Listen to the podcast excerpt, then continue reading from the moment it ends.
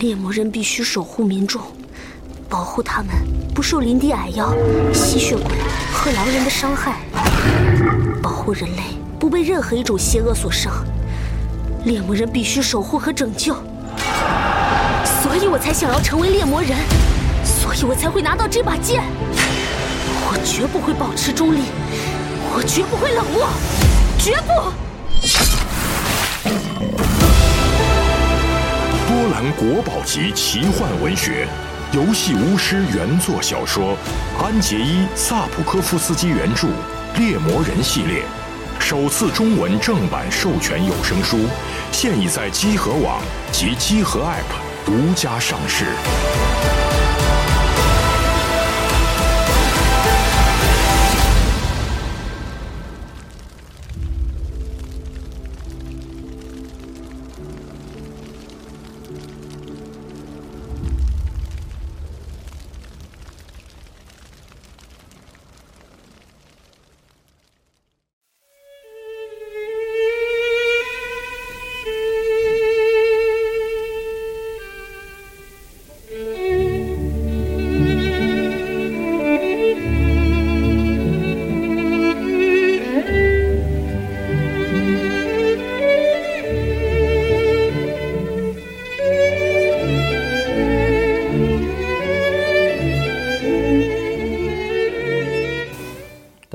收听最新期的《何氏奇谈》常规节目，我是四十二。大家好，我是龙马。我是安啊，我是麦教授。哎，好，我们这次 新嘉宾，新嘉宾啊，请来了麦教授来给我们推出哇，新嘉宾可爱 啊，我们的这个介绍书的节目终于进入到了专业水准啊，之前都是些这个也不知道不着四六的在说，嗨，也不知道说啥啊。我们这次就直接开始，安可以介绍一下我们今天推的这些书。对，今天我们介绍的书有点多，呃，首先来说一下是一本这个。呃，这叫什么呢？桌游类的书，游戏书，对，《神探推理手册》《福尔摩斯的四案件》，然后一本关于跑团的书《地下城主的崛起》，一本漫画。啊，漫画，对，还有一本这个历史类的《武士威廉》，嗯，还有这个一个短篇小说集叫《银河系边缘的小时长》，还有就是两本这个安迪威尔的科幻小说《火星救援》和《月球城市》，其中呢。为什么外教授会今天会来录节目呢？就是因为这个新出的这本《月球城市》呢，是他翻译的啊，新书太有面了 啊！对对，节目突然有面子了。对对对，所以呢，一会儿麦教授给我们好好讲讲。好，嗯，咱正式开始。对，正式开始。哎，麦教授先讲哪本呢？啊，我就先先讲《火星救援》吧。好，火火星救援、月球城一块儿说吧。安迪威尔两本，就是首先就安迪威尔这个，其实和呃。在集合录它的这个这个内容其实非常合适，因为在合适录它的节内容非常合适，因为他以前很早，您就别玩这谐音梗了，我 没事，多讲 点，多讲点，多多讲点啊！只要你说点高级的呢，真是 整整不了的。对，就是那个，他是因为他很早以前他是暴雪的。对人员，然后魔兽二是他做的，所以龙马今天在这个合适也非常的合适。好好好好好，行行行，对，再来点，再来点。对，然后他就是嗯，怎么去理解呢？其实我是先。把月球城市翻译完了之后，我才看的《火星救援》的原著小说。当然，我之前有看过那个雷德利·斯科特的那个电影版本。嗯，然后我看下来整体，我觉得确实他的那个个人风格还挺明显的。就是我觉得，如果你要说把他的小说，呃，有一个统一的一个特点是什么？我觉得是是工程学小说，你可以理解为。嗯，对，就是因为他非常的注重于就是技术细节的实现。他其实他的小说非常适合中学生去看，因为它里边所有的它的基本上的一些科学原理都没有特别超出就是中学我们学的物理化学的这些生物学的范围，就真的有很强的科普的属性啊。对，它科普属性非常非常的强，而且就是它并没有那种呃那种很多科幻作者特别喜欢把。呃，整个的那个那个世界背景设到非常遥远的未来去去聊很多，然后包括还有量子物理领域的一些东西，他聊的其实都是经典物理、经典化学的一些东西，所以没有特别费解的东西。所以种个土豆什么的，就那个啊，对，种土豆，对对，所以他他就他会讲到非常多的这个细节，所以所以尤其是这个火星救援这一版，火星救援这一版最早他出的时候，他其实那个时候一点名次都没有嘛，对，他而且最早的时候，他甚至写完这本书的时候。只上了 Kindle 的那个电子版，它都没有纸质版。你知道吗？就是因为大家都不确定这本书会怎么样，结果后来变成一个爆款，然后后来说要出纸质版，然后出纸质版的时候，那个时候译林社在就把这个书给拿下来了，对，然后。呃，后来再加上又没有想到，最后这本书最后有弄了一个剧本，然后给老雷给雷对利斯科特拍看了，然后拍了拍了这个给大导演拍成电影了。对对，就就这个还挺挺奇怪的，因为因为雷雷利斯科特，你看他老拍这个像普罗米修斯这种异形这种，是对他他比较关注于这种这种宗教式的这种。特别幽暗的刻画，然后居然居然去拍一个特别进取的一个马特达蒙种土豆这样一个故事，就是还还真是，嗯还挺奇特的。对，首先《火星救援》这本书，它你可以感觉到它刚初出茅庐时候，它的自己的很多的趣味，一些宅男的趣味在这里边儿。他自己在设想说，嗯，我如果我被丢在火星上面，我该怎么办呢？就是该怎么去实现？他真的就一步一步的去跟你讲这个这个很琐碎，而且因为他那个设定非常的，我觉得是很浑然天成的一个东西，就是说是一个被遗弃在火星上的一个宇航员，他每天的生活非常的无聊，他每天除了就是考虑怎么去这个让自己活下来以外，他剩下的消遣活动，书里面写就只有一些七十年代的美国电视剧和迪斯科音乐。而显然他非常讨厌迪斯科音乐，对，然后所以他剩下会剩下很长的时间，他怎么办呢？他打发时间就只会他就会用，要么就是用语音日志，要么就直接打字，把今天我经历的事经历的事情都写了下来。然后他中间写了就自己的思路是我要解决这个问题，所以我怎么解决？这样的话，如果你们有一天在火星发现我的尸体，你们可以知道我这这最后的人生岁月是怎么度过的。对，所以他是有这样的一种《鲁滨逊漂流记》这样的一种感觉，就是他把。他是很现实的把这些东西给写了下来。当翻书的前前大概五分之一的时候，你会觉得，那岂不是每天我都要听一个人没有任何的人物关系，就是一个人在那儿絮絮叨叨和那个来来回回的，对对，那个那个个汤姆汉克斯那部片儿，就是丢在孤岛上那个、那 那荒岛余生那那种感觉很像嘛？那那岂不是会很无聊？那那好歹他也没有一个排球可以讲话。在书中间一段的时候，你会发现他还是一个双线叙事。他聊了就地球上这个 NASA 这边儿怎么处理，就怎么怎么处理这个问题的，包括就地球上的人类社会是怎么看待这个事情的，媒嗯体是怎么报道这个事情的，最后大家怎么决定就靠全人类的力量去去去去应应对这个事情。对，就是一个人的生命到底它到底值到到底是否可以用金钱来衡量呢？就是科幻中的人文关怀，对对，所以他就后来就变得非常的人文，然后中间写的就是主角的这个这个部分，它是第一人称嘛，嗯，然后但你会发现，就是主角的那一部分和就 NASA 那一部分，就是呈现出了完全不同的风貌。嗯，NASA 那一部分就是文笔是比较。比较精精精炼的，但写的非常的到位。然后就所有的角色，他笔墨都不多，然后主要很多都是对话。嗯，但是在就是形象特鲜明，就那种对，但琢磨不多，但是形象都非常鲜明，你就可以非常好的能够脑补出这个人到底该是一个什么长相，然后到底是怎样性格的一个人，然后他他处理问题的风格是怎么样的。你会看到 NASA 之就底下就不同的，包括什么公关处主任什么的，他们他们的那个处事风格和原则都完全不同。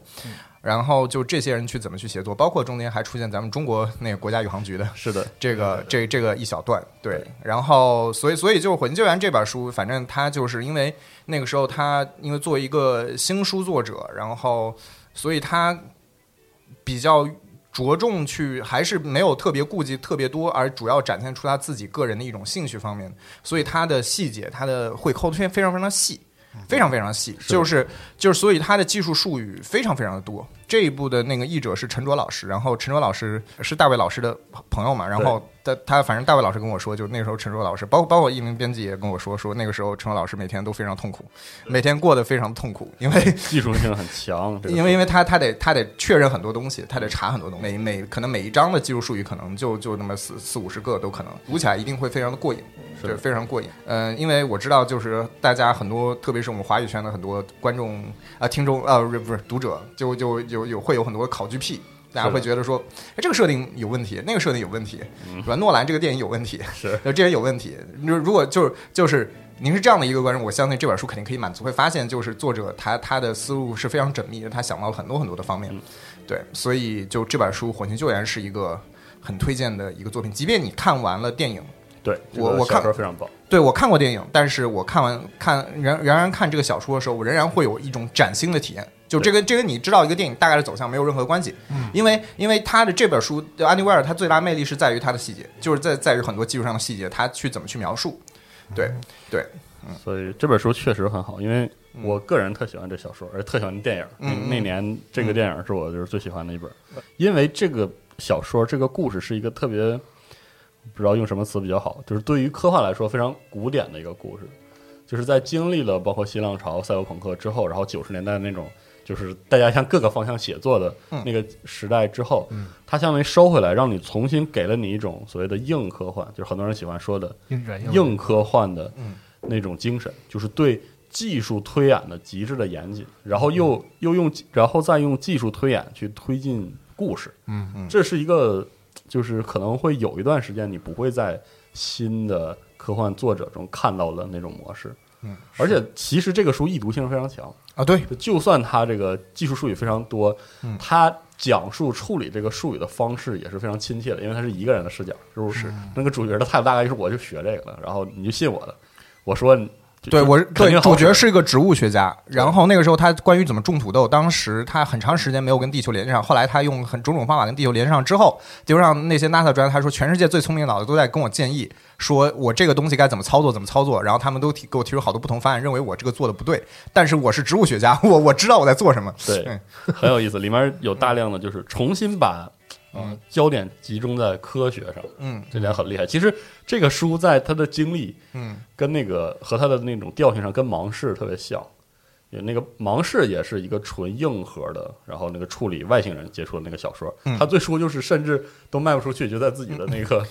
主页上就公布了英文的全文，就跟那有点像，啊也是后来看的人越来越多，然后又火起来。这两本小说我我个人看来是，比如说千禧年之后，就是科幻经历到现在的发展之后，呃，读者群体整体性的对那种传统的硬的科幻的嗯。技术的精神的一种一种向往，就是缺的时间太长了，然后嗯，对。想看一看，对，就还想看一看，想看一看这种文明的这种昂扬向上的精神，就对这种东西。所以，所以这本书相当棒，嗯。它的技术是好看的，因为主角他是一个，其实大家不要被马特·达蒙那个那那张憨厚的脸蒙骗，就就是小说主角是一个特别欠的嘴特别欠的一个人，是的，就是就是他是一个特别话痨，然后特别特别欠，然后特别有自嘲精神，然后也非常具备一种自我牺牲精神的人。中间他有大段笔墨，因为当时马特·达蒙不是被就不是主角主角被留在火星上面了，是的，就他们整个的火星的火星这个项目的那个领队是一个女性嘛，然后她当时他们在返航的时候才知道，就是就是这个这他们留下了这个兄弟，他们以为他死了，对，但结果发现他还活着，然后中间有非常长的一段时间，他因为后来他们因为地球方面和他们取得联系，但是当时就是这个火星的这个小队还在返回地球的航呃路上，然后他们是通过地球中转把这个信息啊也没有通过地球中转，直接跟马达达姆取得联系了。哎呦，对不起，主角，然后取得联系了之后，中间就是你会发现主角他虽然平时一个嘴很欠，然后好像对谁都不范儿，对谁都不服的一个人，但是他对于他们整个的领队，他反复强调说，你们不必对对此感到羞愧，因为就是你在做的是按照程序做的正确的事情，你们不能把我一个人的生命置之于其他队员生命之上。你当时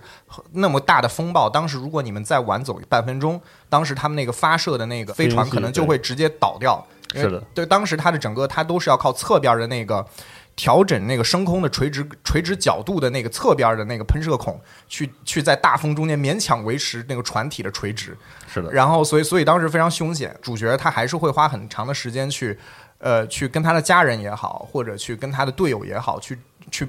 展现他自己，即便已经是最全世界最需要关心的一个人，但他仍然愿意在这一刻去展现对其他人的一种关怀。这个主角是一个就是非常讨人喜欢的一个人，是的，嗯，反正强烈推荐大家看看这本书啊，嗯。就科幻的，就是黄金黄金精神啊，黄金时代的精神，对真的是啊技真的技术核心的导向，然后鲜明的人物塑造，还有人文关怀。你，说复古这个真是，因为它其实是一个特别简单的故事，对。就是人遇到了一个困难，嗯。然后通过科学他改造改造自然这个这个能力的提升鲁，滨逊漂流计划真的是，然后我克服这个困难，就这么简单。对，然后他还加上一个背后人类文明对于一个一个个体的尊重，然后对。这个技术发展起来文明的这种前进，我经常会被那种科学家的角色感动，就是这个科学家他就是科学是他的信仰，他特别忠于科学，然后他能以一种超脱个个体的这个视角。去看待他从事的事业和人类这个事情的时候，你会觉得这个科学家非常的了不起。就是他其实面对的是生死存亡的问题嘛，他但是他其实永远是像你像麦教授刚才说的，嗯。以一个超超脱的视角，就是说，因为我是科学家，嗯。所以我用科学的视角看，我死是正常的，你们的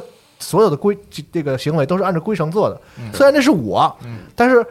我是科学，因为我是科学家，所以我知道我死是对的。对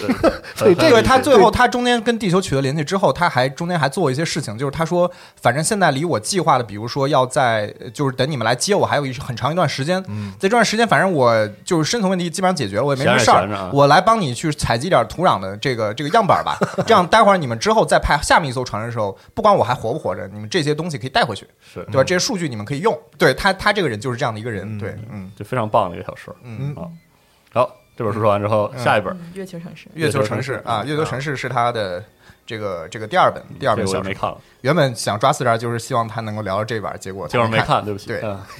所以可能要先讲讲这个书有啥，但是别剧透啊。没没剧透，不会剧透，放心。对，就就就是月球城市，它的整体风格和《火星救援》是差不多的，它也没有设定在特别特别遥远的未来，它还是一个非常近的未来。就是说，未来这可能也就距我们现在可能也就那么三四十年的这个时间，然后啊对，差不多在这个时候，就是呃，肯尼亚太空集团他们就是在月球上面建立了人类第一个呃城市，叫就就叫阿尔特密斯。哦就是就是希腊神话中间的这个月神它这个城市，它的整个的感觉比较像特别经典科幻中间的那种穹顶城市，哦你知道吗？就是穹顶城市，但是它是一共有四个、五个穹顶，哎，是五个穹顶啊，四个穹顶，四个穹顶构成的，不是你发 五个五个，我对不起，啊五个五个穹顶，对，五个穹顶，五个穹顶。而且这五个球，这个五个五个球形舱呢，是以这个就是最初的阿波罗是那个登月计划那个时候的那五位航天员的名字命名的。最早建立的是那个阿姆斯特朗。那阿姆斯特朗区它是最小的一个，然后阿姆斯特朗但是最中间的一个，然后这周围周围的四个那个康拉德、比恩、谢泼德、奥奥尔德林四个是比它大很多，然后把它围在中间。但这个球形舱它不是一个半圆形的结构，它是一个全圆形的结构啊它球形地下有半圆，没错，没错，没错对，它是它是整个扣到地下，所以它的那个每一个区是分成正负的。那个它经常会有一些缩写，什么什么那个 C C 负十五，就是说是康拉德区的地下十五层。哦啊、它是有这样的一个一个划分的。然后呢，它的外面的球体呢，也是怎么说呢，是一个铝合金的一个、一个一个外壳，不是玻璃，是个铝合金的外壳，因为它需要阻挡宇宙的射线。然后铝呢，又是月球上面物，就是整个这个藏量最大的一个一种一种矿。矿物对，呃，它的所有的整个球体是由那种等就是等边三角形构成的这样的一个拼起来的那种，对拼凑起来的这样的一个形状。它中间讲到，包括这个这个所谓的这个外壳，这个 shell 它是由怎样的构成的，然后是它是分成内层、外层，内外层中间还有一个夹层，夹层中间还还加了那个月球上的表岩穴。哦对，说这么细，海产的特点就特别细致，哦怎么怎么非非常非常细，包括它这个它是怎么去侦测，比如说万一这个气体发生泄漏的话，是很致命的。这个气体泄漏它是怎么去侦测的？它的这个机器，它的那个探测装置是怎么安装的？它原理是什么？然后他还聊到了，就是说月球上面它制造的那个呃制造氧气是其实还是靠的它的矿业是那因为月球上有很多的钙长石，钙长石就是你把钙长石去进行电解反应之后，它就会产生氧气和铝，就是所以氧气其实是它的铝铝工铝矿业的一个呃副产品。然后副产品，然后他们当时是这个有一个呃，就是巴西的一个铝业公司叫叫桑切斯工业，然后是和那个肯尼亚太空集团签订了协议。肯尼亚太空协议，因为他们肯尼亚太空集团在月球上建立了一个核核发电设施，然后这个核发电设施去给这个桑切斯铝业提供电力，然后呢，桑切斯铝业呢为整个阿尔忒弥斯提供氧气，嗯哦，是这样子一个一个一个一个这样的一个协议。啊环环相扣啊，介对绍的非，常然后清晰铝铝矿呢是，所以在月球上所有的多数的金属质物都是铝矿，哦。因为铝矿又非常的轻，它的月球上的采量又非常的大，然后铝同时又可以作为那个这个飞船的燃料哦。啊，你知道吗？固体燃料它可以作为作为燃料，可以制造燃料。对，然后呢，它还描述了从地球怎么到月球，然后来往于月球跟地球之间的那个航，就是那个航线，那个宇宙飞船是怎样进行的一个轨道，它不是直来直去的，嗯，对。绕一下，对但它不是，它要它要它要飞升的，它是要飞升于这个地月平面的，哦，它是要从按照地月平面是一个垂直的，要往上升一段时间，然后再下，然后等月球绕一个月之后，然后再怎么回去，它是有这样的一个、一个非常复杂的一个一个东西，它中间讲了非常多的这样的一个细节哦这。么细啊，它跟火星救援不太一样的是，就是说火星救援它因为在火星上面只有一个人，但是你知道，一旦就是如果这个地方它有超过两个人，那它就会形成一个社会，所以它必须在月球城市中间要聊到一些社会科学方面的问题，就比如经济学，就比如说月球上面你用货币是怎么进行的？规模有多大了？他们那个城市其实不非常小，其实就三四万人，那也不少那，不少了，没有可能三万三万不到吧？但可以了没对，但有天文院人多是吧？嗨，对，但是这这个规模就是说，但是他们这所有的去的人，其实有点像是一个南极科考站，你知道吧？是就是它的它并不是一个宜居的地方，所有在那边的人都是技术型的人员，而且每个技术行当都是由，因为他们有老乡的这样的一个概念。所以，一旦就有一个人在月球上面，在这个靠这个行业立足之后，他会呼朋引伴，让他们的老乡来这边跟他干一样的行业。所以后来就发现，就发生就一个文化或者一个民族的人，他们垄断了一个行业。就比如说那供养的那个整个的一个维生中心，全都是越南人。然后，然后主角的那个他们那个焊工、电焊工全是沙特阿拉伯人。哦啊、就是说，所以他们就出现这样的一个社会，然后他们的所有的这些都是技术型的人员，去负责各个不同的，就是这个呃月球城市的运营。然后月球城市的盈利方式呢，最早是靠移民，后面它还靠一个什么呢？就是旅游业。哦，观光对，观光就是旅游业，就是说。月球是一个很我们地球人想象中是一个非常浪漫的地方，但是它的那个价格不贵，呃，也也不便宜，也不贵，哦但就属于那种中产，你一辈子至少可以负担一次。哦，所以他就说，你可以就是说一生一次的旅行，就他的主要就是一生一次的旅行，就不是说说过未来几十年人这已经人类有希望把这个太空旅行，还没说上月球，那么对就是把旅客送上。现现在不是已经有了吗？一些客机公司可以把你送到那个整个失重的那个高度最。后这个成本能压在一百万美元以内，就是说这个有钱人可以享受这个就是花钱去上太空的这个服务。好对，对对，就是差不多是这个概念。它月球上面，所以也就是围绕这个旅游业，它专门就做了一个，就是有一个叫那个那个观光中心。那观光中心就是在就是在当年阿波罗十一号登月的那个地点边上，它那观光中心是有一整面玻璃的。哦就是一整面玻璃墙，让你可以看到，就是那所有的那个那个景点里边的景观，而且它那玻璃墙不是一个平面的，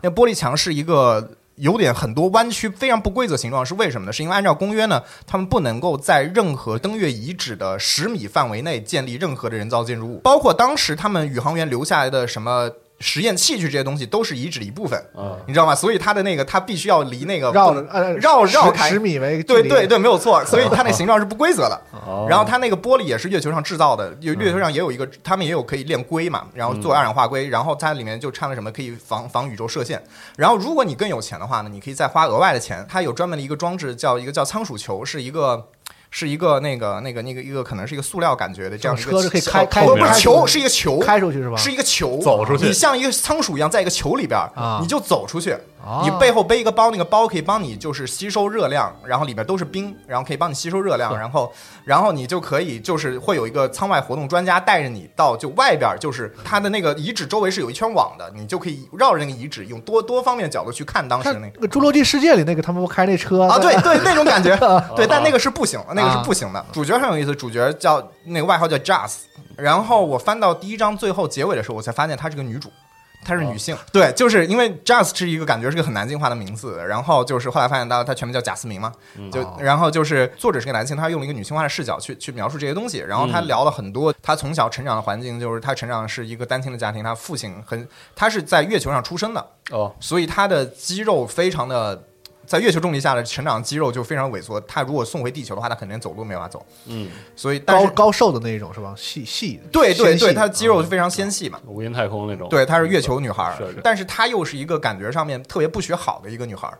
就是她就是满嘴脏话，然后就不好好读书，但是脑脑袋瓜特别灵光，就学什么一学就会哦的那样的一种女性。她从小跟爸她老爸一起，嗯、去就是电焊嘛。就是去各种，就是一个焊工的一个一个一个未来前景，但后来他出了点事儿，然后就被当地的这个治安部门给盯上了。哦哦，就是重点名单盯着一个人员，然后他觉得就是随时那那个那个那个治安部门其实是一个以前的加拿大的骑警，然后穿着那种特别帅的那种旧世界那种那种红色的那种警服，哦哦，然后而且是一个，金发的帅哥。然后女主无次无数次对他产生过那种幻想，对，即便被他抓起来的时候，反正他整个的就是女主是一个这样的一个人，她后来就是在小说开始的时候，她就是一个快递员，哦，她是一个送快递的，哦，对，不知道为什么二零二零年我们跟这个快递员这个词儿 产生了就各种杠上了啊对对，然后他就是一个送快递的，就是他，但是他想他一直想要考一个就是舱外活动证，嗯，就是这样的话，他就可以去当那个导游。去可以带那个观光团，他这样一次就可以赚很多钱。他梦想就是赚很多很多钱，所以所以前段时间就是他很小很小很扎实的生活故事嘛，就是我在那个城市里生活，然后我要赚钱改改善生活对改善一下我的生活而已。这边没有任何双线叙事，都是主要就是他的视角了。但是它中间有一点点双线叙事，是他每一章的末尾有一个他小时候的一个跟电邮往来和一个肯尼亚的小男孩的一个电邮往来。笔友那种，对，笔友就是那个时候是肯尼亚那个小男孩儿，他是他们家是生活在肯尼亚太空集团下面，肯尼亚太空集团是一个非常大那种那相当于肯尼亚的央企。哦，对，就是他们是肯尼亚是最后是靠航天立国，就他们经济一度很差，但肯尼亚最好的资源是什么？是赤道。哦，是吃到，说得对所以当时他们就政策上面来说，就吸引各各个国家的航天机构在这个肯尼亚发射，然后所以他们靠航天就立国，所以他们家一家相当于就生活在整个的那个那个肯尼亚央企的那个羽翼之下，然后上他们底里面的幼儿园，然后啊，就那就个对对，就是他们是这样单位制的那种感觉，对，然后然后他他就是那个小男孩儿接到一个作业，就是要给月球上小朋友写一封信，哦，他就给这样上 就他就给他就就你就写的太牛逼了，对，所以他每一章最后他会有一个就是写的那个星星，我其实我特别喜欢那那个星，因为特别童真。因为你很小的时候，你可能就会想说月球上是怎么样，但他会他会有一些给你有一些很个人的一种一种感觉的一种回应、哦回响，就是他很小他他就立志，就是这个贾呃 Jazz 爵士同学他就立志要赚大钱，哦，然后所以他中间信里面有一个有一段话说就是呃我我不想我不想上班。我想长大之后直接发大财，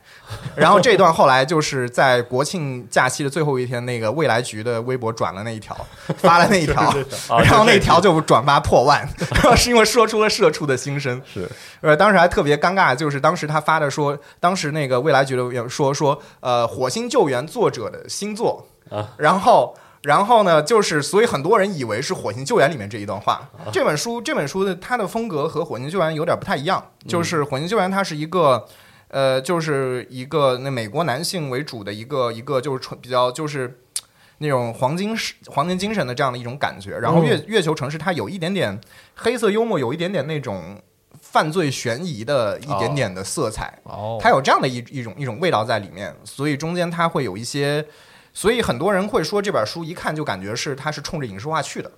哦，就画面感很强，然后那种节奏、叙事节奏特别对，叙事节奏特别有点那种那种那种商业片的那种感觉，而且听起来有很多这个这个属比较娱娱乐像比较喜欢的这种元素在里边。是的啊。女主对。就是特别吸引人的一个角色，感觉对性格对对，然后它中间还有好多不同，而且就是因为月球城它是一个很国际化的一个地方，哦阿特密斯就是很它有多元那种视觉上就可能对，就是就是可能它的那个它的那个整首席行政官是一个肯尼亚的，他穿戴着那个非洲式那种头巾的一个黑人女性，哦。然后它中间还有一个很重要的一个角色是一个瑞典的，就是开场就会看到那个瑞典的一个电信业的巨头，啊，就是一个金发的一个一个北欧北欧佬，哦。然后他的他的他的他的管家是一个就是板着脸从来没对主女主没有任何好脸的一个俄国俄国女人，哦，对，所以就是说就是中间她是那个 international 是吧？对 international，就是哦大家就是可能美国电影比较喜欢拍的那样的一种东西确，实确实，所以所以就是说它整个会有给你一种很色彩缤纷的感觉，嗯，对，但就是整个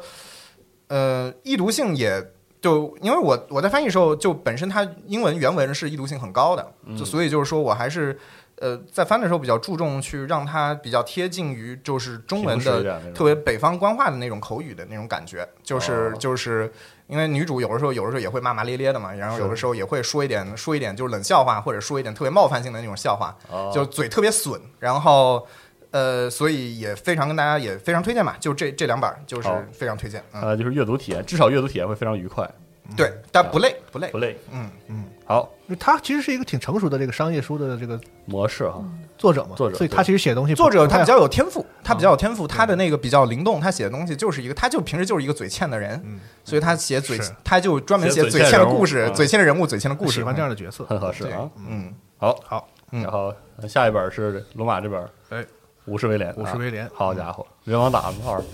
这什么话？哎，作者是一位英国的作家啊。加尔斯·米尔顿。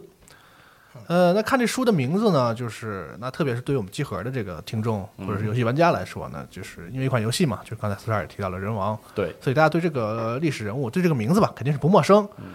呃，这个说的就是这个威廉亚当斯啊，日本名字叫三浦安贞。对，对，是这个历史上第一位英国出身的日本武士啊，当然了，也是第一位白人武士，对啊，有这个身份的人。那关于他的事迹呢，其实就算没有这个电子游戏啊，没有这个游戏取材他，那也他这个人也并不是什么特别生僻的历史故事。关于这个角色，是啊特别是对于这个同处于这个我们这个亚洲文化圈的这个中国读者来说，嗯啊，大多数这个我相信啊大多数相关历史书籍的爱好者对这个名字一定是有所耳闻的。那如果你又是如果是一个对日本历史比较感兴趣的读者的话呢，一般都会提到这个。甚至可以说耳熟能详了嗯这样一个一个角色和名字。那包括我们本站之前的一些节目，还有我们的一些这个文章，包括我们投稿作者的一些文章，也都提过介绍过。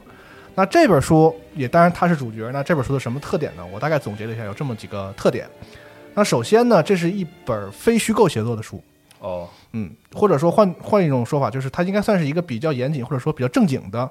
历史读物。嗯。就是说他记述的所有东西都是有史料的，都是来自史料。对，它是那个后浪汉清堂丛书里面的一本儿，对。它是一个非常，因为这个这个系列是一个非常非常严谨的历史历史书的一个系列。嗯，就是我不知道的我就不写，不知道。嗯，啊，我写写到书里的都是能对上那个有迹可考的哎。但是呢，这个书的取材的一个特点呢，就是它并不是取自那种有人注史者写下的这个记述，它的材料呢全部来自于当时这些人的真实的信件、日记以及航海日志等等这些一手资料来写他这本书的。啊，所以说用当时这个英文这个这本书的这个编辑的话来说呢，叫生动而详实。就这些东西呢，说白了就是这样两个特点：一是很细致，就是很多很多细小的生活细节和人物，在这个当时他们在各自己的这些文字里留下的一些个人的感受和想法，都在这个书里。那第二个特点就是接地气儿，就是说白了就是生活里的那些吃喝拉撒，因为它就日记嘛，什么航海日志这些东西，吃喝拉撒、柴米油盐。以至于那些就是这个大家很喜欢的那些什么花街柳巷的故事，啊，就是大量都在都存在这个突然就来劲儿了啊！就让我们可以有一种很近距离接触那个时代、接触那些人的生活的那种感觉，并没有那种就是特别呃在很高处去看历史的那种感觉啊，它是这样这样一个东西。那第二个特点呢，就是呃刚才不是说非虚构写作嘛？那刚才说的是一个第一个特点，其实就说白了就是非虚构嘛。那第二个特点其实是写作这两个字，我觉得。呃，或者说来自于这个作者贾尔斯·米尔顿他个人的一个特点，因为他是一位英国的畅销书作家，他之前有作品，比如说这个《大酋长伊丽莎白》呃，《肉豆蔻》《白色黄金》等等这些，但是很遗憾，这些他的作品我都没有看过，而且我没有搜到这几本作品的这个中文版本，啊，我怀疑就是没有引进，啊对应该还没有暂时还没有引进。啊，总之他，但是他在英国是一个很畅销的这个作家，也就是说呢，他的身份首先不是一个历史学家，或者至少说他在这本书里面对读者的第一个身份不是一个研究历史的历史学家，而是一个作家，是一个畅销书的作家。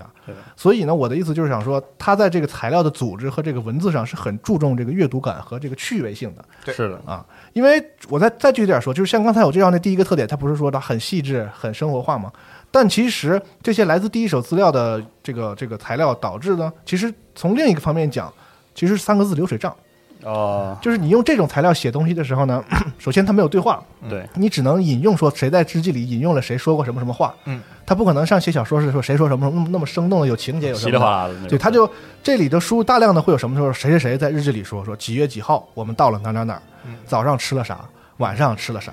然后谁谁在日志里又说今天谁谁谁因为什么什么病又死了，几月几号我们又遇到了当地土著人的攻击，就是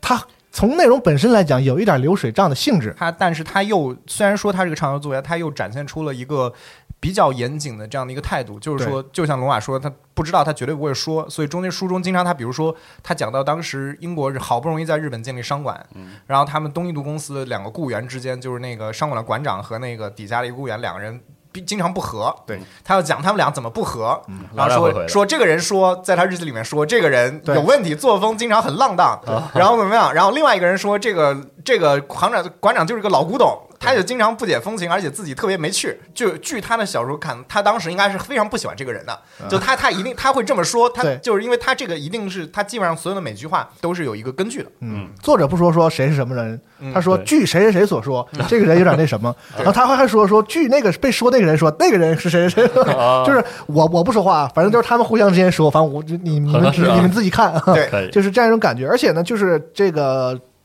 这个书体现了他的这个本身的能力和优势，就是他是一个能写出畅销书的作家，嗯，所以他能把这种流水账写的依然很有趣味性，让你看起来很高兴、啊，这个是体现他能力的一个一个地方，是这个书的一个特点。那第三个特点呢，就是这本书有一它有一个副标题，嗯叫《大航海时代的日本与西方》。对哦，那从书的内容角度来说，我个人啊觉得其实这个副标题更贴切一些。对，啊，当然了，把这个做标题的话，那肯定是没有武士威廉更有冲击性好卖啊。我觉得是这样，因为这个书虽然以威廉命名，但我个人觉得它根本不是一个什么传记类的这样的东西，或者是以以单个人物为中心的这样一个。它不是以威廉一个一人的一生为线索的，嗯，它其实更倾向于这个副标题所说的，就是记述大航海时代下一个特定历史阶段的一群西方冒险者和航海家在遥远东方的经历，是这样。对，如果是这是一个纪录片的话，就威廉在中间觉得就是他就可能是出场时间最长的一个角色，是对。对，它算是一个轴儿吧，但是它并经常会出现，甚甚至是它直接出现的桥段都不是那么多。不他可能有一整章就你没有看到威廉在干嘛，他可能一整章对对。都在讲，比如说英国东印度公司在这个时候，他们其他的一个一个一艘船在干什么？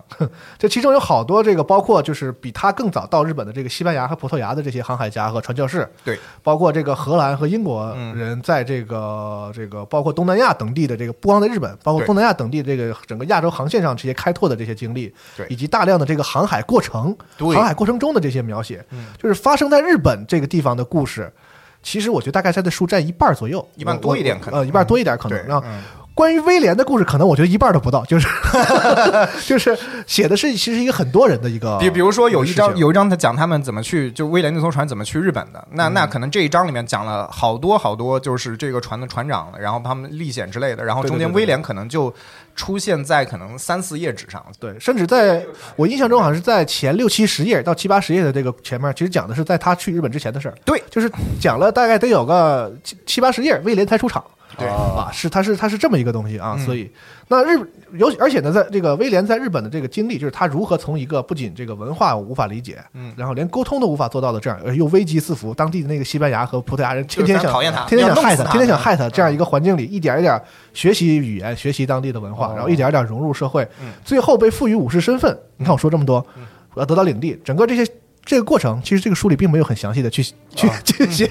对你我说这些你以为会有，其实大大家也不会看到像那个什么，就是就是人王里边那个什么大阪夏之正这这这种这种什么威廉直接他有提到在一线，他有提到，三百来字吧就过去了。对 这么少，对，可我我我我我觉得啊，可能是由于这方面的第一手资料不是特别足，因为这方面的资料其实日文的文献更多，就他留在日本那段时间，日文文献更多，英文文献相对较少。嗯或者是我觉得作者也可能对这个素材进行了一定的这个取舍，因为他对想写的东西可能不在这儿。不在这儿啊。嗯那总之，我们在书里头这个中部中从中半中段开始看到的，更多是已经取得了这个特殊身份嗯和得到了这个这个地位的这个威廉，嗯与他在他之后来的他的这些同胞和这个其他的欧洲人嗯之间的这个差异和对照，他是从这个角度来写这个东西的嗯。那表现了他的这个英国同胞对于已经融入了日本社会，变成了半个日本人的这个威廉。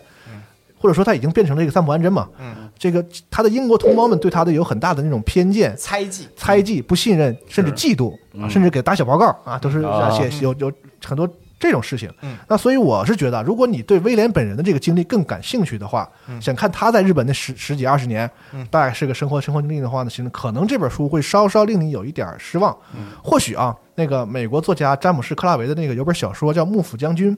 虽然这是一本虚构的小说，但是所有人都知道他写的是谁。他写的就是啊。特兰加冈和这个威 威廉，只是对人物进行了一下化名，然后进行了一下细说。如果你对威廉的本人的这个经历更感兴趣呢，我推荐你看那本小说。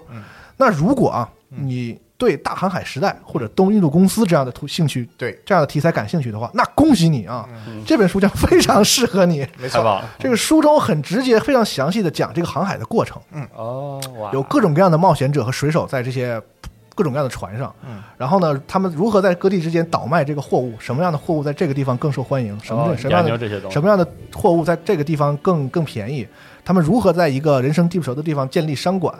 然后新教国家和这个西班牙和葡萄牙之间的这种重重的矛盾，互相的互相的这个排哦。排挤，对，这这些东西都有描写。对其中特别是那几个有有有有有有有那么几个段落，就是描写的是东南亚的当时的一些这个商埠港口的描写，给我印香对香料群岛，印象嗯。非常深，就是。在那些地方，街上就是那些服饰和语言迥然不同的各种地方的人，泰国人、中国人、嗯。英国人、西班牙人、葡萄牙人、荷兰人，哦什么琉球人、什么日本人，对对。这些人就在街上南腔北调的进行交易。哦。然后到了晚上呢，妓院里灯红酒绿，然后街上醉汉暴徒、窃贼满街乱窜，嗯后各个商馆和各个舰队都有自己的武装力量，冲突不断。还有好多欧洲人在染上了热病，在当地在吐，啊可以说简直就是混沌本身那么 一个地方，就是混每沌本顿。每艘船来到这每每每艘来到这儿的商船啊，在离开的时候，都会因为各种荒唐的理由的这个流血冲突，以及包括梅毒之在内之类的各种性病，对要损失十几到几十个人。好家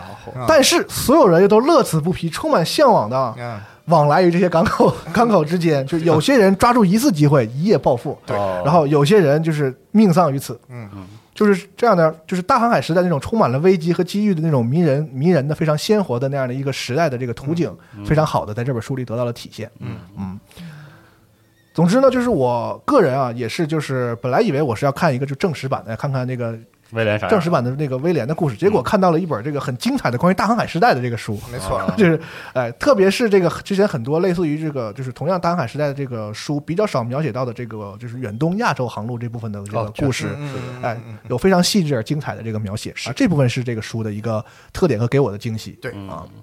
我我把这本书再拔高一下吧，对，因为我我我我我这本书我也津津有味看快看完了，啊然后就是这本书，对我刚刚说的是亚洲这个航线，它非常有意思，就是就是跟大家稍微稍微普及一下，就这本书没有特别提到，因为这本书它针对的读者是西方西方的那个读者确实为主，然后日本的史料用的比较有限，主要也是西方的史料用的比较多，所以他可能有些西方人比较了解的历史背景，他就没有再提。就是中国的读者的话，就稍微跟他提一下，就是有一点是说这这个整个的一个背景是什么？就刚才就龙马说到了，就是当时很多就是那个葡萄牙、西班牙的这些传教士想想害死威廉，对对吧？想想把他弄死，然后想鼓励这个德川家康把他给弄死。对对，就为什么呢？就是说明明都是都是欧洲人，就就好像都都是基督徒，你你怎么要要干这种事儿？是因为。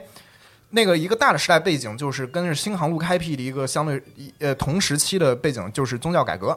就是宗教改革。当时宗教改革就是由马丁路德开始，就是向整个天主教会发难之后，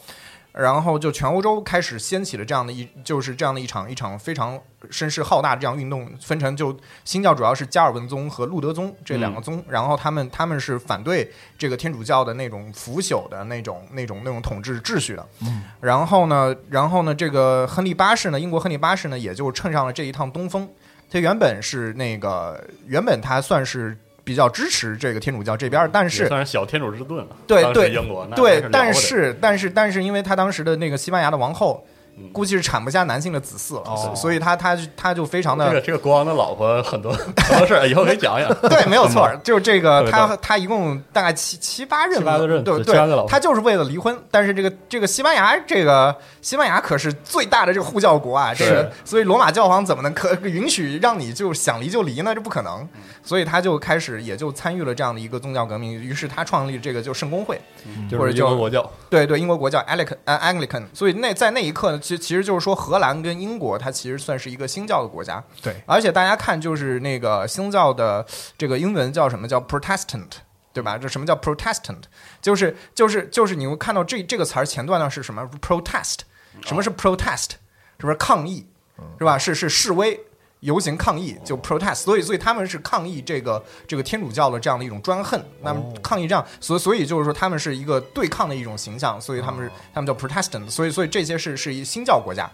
所以在这个时候呢，而且在也就在这个威廉就是我人王开场的时候，其实不就是那场英国和西班牙的那个西班牙无敌舰队的那个那那样是战战战斗嘛？对，确实就是在那个时候，就是那个菲利二世，就是英呃西班牙的这个这个国王菲利二世，就是向向向那个伊丽莎白开战，然后而且那一场战争其实是有非常重的宗教意味的，嗯，就是说。汉清堂有另外一本，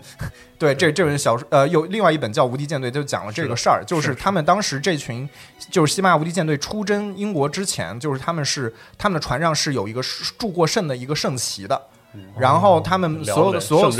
对，然后就是道明会的修士们给这些所有出征的这些水手跟士兵，全都就是就是做了做了助导，赐福啊。对赐福，然后让他们就基本上他们和一个东征耶路撒冷的这群就是十字军没有任何区别，嗯然后就是征讨异端的嘛，天主呃这基督教异端，他们要去征讨基督教异端。那个时候英国正好是这个连续混王，然后就在这个在玫瑰战争刚结束，对，在新教天主教之间来回摆动，然后西班牙就是有有了一个宗教式的宣称，然后就对就动手，对，然后而且那个时候就是亨利八世开始一直到他女儿伊丽莎白，伊丽莎白一世的那个时候，那个时候他他们算是在国内强推，就强推就是国英国国教。就是要把所有，就是当时英国国内其实有很多天主教的一些反对的势力，嗯，然后而且后来我才知道，就是我我后来很多数的，就是我好几个英国的好朋友，他们家全都是天主教的 信仰的，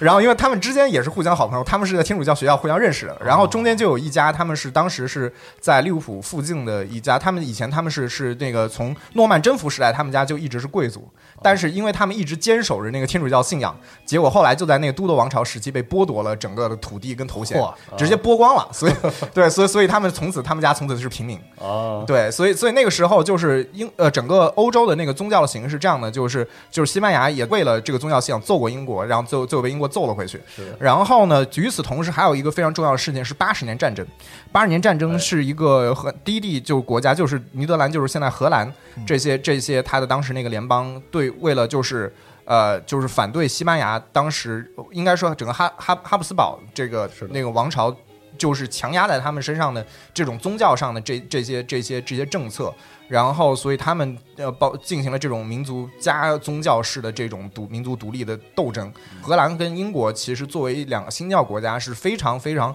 遭到遭到天主教国家的仇恨的。是的，但与此同时呢，我们要知道一件事儿，就是所有的这些新航路的开辟，最先行者是是西班牙跟葡萄牙，没错，这两个都是天主教重重要的两个两个国家。然后呢，就是呃发动呃，就像伊丽莎白一世发难的菲利二世，他的父亲是那个在神圣罗马帝国叫查理五世，然后在西班牙的卡卡洛斯一世，然后他他是就是最早他是赞助了麦哲伦。完成了全球的航线的，所以你可以想象到当时的多数的从非洲到呃那个拉美再到再到东南亚这一大块地区，都是在整个的在这个天主教势力的控制之下。对，所以然后呢，包括那个葡萄牙当时又从明朝取得了澳门的这样的一个暂居权，嗯然后就就窃据了澳门。然后澳门又成为也是一个非常重要的，就是去去往呃那个那个日本以及东南亚的这样的一个一个中转站。对，所以所以整个的当时的世界格局就是就就就是这个样子。所以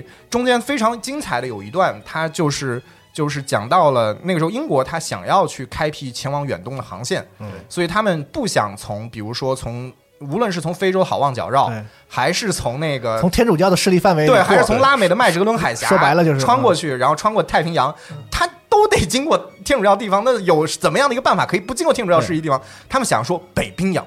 所以他们就走了一条航线，就是从英国往东北方向走，对。然后穿，然后然后过从北海，然后对对对，然后从直接绕进北冰洋，然后在冰川中间航行，然后在在在这个冰山之间，然后找到前往，因为他们那个时候以为俄俄国离中国、日本都非常近，对，这个故事我们有一有一个系列节目没有上，是大卫老师录的，跟嗯。是讲那个非正常军武的，啊。我提到一点嗯。这其中的事儿，因为涉及几艘很有名的船，啊，对对，他们计划就是登了陆之后，然后几天几夜还要到北京什么的，听现在听起来特别可笑，想但是想多了，想多了。是 这些船和当时的德雷克爵士哎去去抢西班牙人的船是基本上同时出发的。然后，然后，所以他当时中间讲了一段，就是他们真的就一直航行到可能现在的俄罗斯中部，对，然后那儿就是好几次船都撞了好几次冰山，都差点沉了，然后就不行，然后就赶紧就得回去实。在不行就回去了。就就就他们就是船员抗议说不能再继续了，我们他妈要要死了，这个啊赶紧回去吧。然后就是他们回去回去之后，然后德雷克爵士的他们的船队刚好载着西班牙人的金银财宝回来了，然后就是伊丽莎白女王非常的高兴，然后就是他们这个德雷克爵士还给德雷克还给伊丽莎白敬献了他。那个拿到了那个什么西班牙的什么宝石之类的，然后伊丽莎白那个龙颜大悦，然后就是当时在在泰晤泰晤士河上面，就是围绕着把这个这个当德雷克那艘船盛装打扮，然后都在庆祝，然后然后与此同时，他根本就不会理那些刚从这个 北冰洋铩羽而归的另外那一群是。水手，然后就那群那群水手那那也就非常凄惨的在这个城城区里面度过。了，所以他就讲了这些，然后他还讲到了好多。呃，就是包括那个时候英国英国的一些情况，呃，那个亚当斯威廉亚当斯他自己出身，他主要居住在当时他主要住在那个 Limehouse，在在伦敦 Limehouse 那块地方。就以前我硕士就在那块地区读，那块地区就是一个。那个泰晤士河的，就是泰晤士河沿岸，它是当时有非常多的水手在那儿营生。然后其实最早的就是在英国的华人也都居住在那块儿。其实是呃，伦敦第一个华埠，第一个中国城，其实是在其实是在东边的，然后而不在现在我们看到中国城所在的位置。然后那个地方叫 Limehouse，是其实跟跟那个那个那个青青柠 lime 没有任何的关系，它它其实是石灰 limestone。呃，就是所以那个以前因为罗马时代那边是有好多石灰教。所以，所以那边是以前是罗马时代存很多石灰矿的地方。哦，嗯，那个他就出现在这样的地方。那个地方后面几百年后发生了一个非常重要的事件，叫做那个开膛手杰克的杀人事件，就是在一个很脏乱差的一个下三，就是就是各种下九流的人聚居的一个地方。然后，然后亚当斯就是从这儿出来的。然后他很早的时候就跟着一些老师，当然他会勉勉强读写。然后作者吐槽过他的整个英语拼写是乱七八糟的，是就是他基本上是个半文盲的状态。但是，但是他学习了。一些航海的造船的一些技术，可以看出他是一个非常聪明的人。对，嗯，对。然后他他学的很快，所以就是当时他在船上也算是一个，但他的船上其实也就只是一个算是一个高级的一个水手而已，也不是一个那个特别重要的进入到军官阶层。没没有，那他们没有，也没有，他们也不是军队编制，他们也不是军队编制。他在那个去日本的那个整个那个舰队里，他就是他是个引航员的身份。对对，他就是一个技术技术员工啊，技术对对对，技术头头那种感觉。他是英国人，他那个舰队是他那个舰队就是荷兰人，荷兰他跟着荷兰人走了。对对，因为那个时候荷兰他们可能会雇佣一些英国人。对，就就是关系好嘛，他们俩是新教国家，就是对啊，对，就是就是表面上没有，至少至少比西班牙人强，私私私下里肯定也也 也对，然后所以所以他们就讲了好多航海航海上面的故事，就是航海上故事也非常有趣。然后到了之后会发现，整个在在那个日本，他们一到日本就发现日本其实早就葡萄牙人、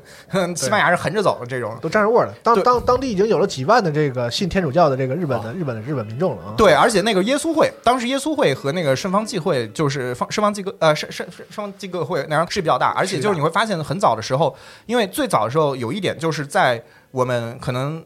我们国内的历史教科书会讲到那个宗教宗教改革中间，但是宗教改革其实还有一个硬币的背面是反宗教改革，对，就是就是天主天主教发起了一个反对耶稣会发起一个反宗教改革，其实就是那个我们现在看到的科有些科学理念的神学化，就是对没有错完成的，没有错，他们自己也在也为了要跟新教竞争，所以他们也就是他们的耶稣会是他们。他们其实他们的科学素养都非常不错，是的，他们的很多甚至艺术造诣就是有科学素养的，对，呃，教会人员，对，是有很很多有一批是由耶稣会培养的，对，所以包括你看最早的这个这个中西交流史上面，比如说就徐光启、利玛窦，利玛窦，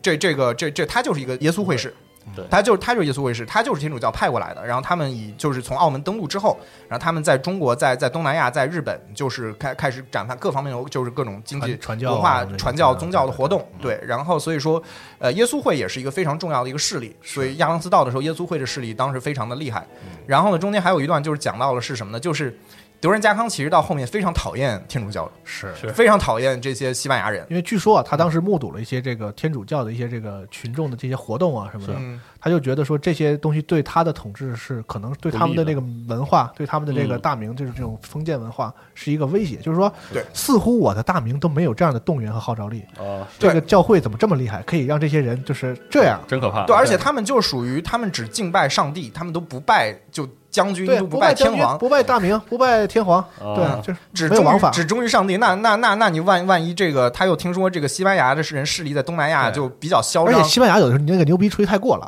就是西班牙人跟那个他说说，你知道吗？你们日本你们不知道外边什么样，全世界都信天主教，你知不知道？而而且西班牙西班牙从那个菲律宾派来的总督都是穿着天鹅绒的那个大氅子，然后就各种嚣张，然后个子又高，然后在那就横着走，这种就是这这个日本大名怎么看得？下去呢？这个中间有一段，就是说德川家康要对要对天主教徒动手了。嗯，然后威廉亚当斯就花了九牛二虎之力跟他讲述说，新教跟天主教不一样，我们也打仗，我们也流血，我们在欧洲打的那个昏天黑地啊，我们跟他们不共戴天。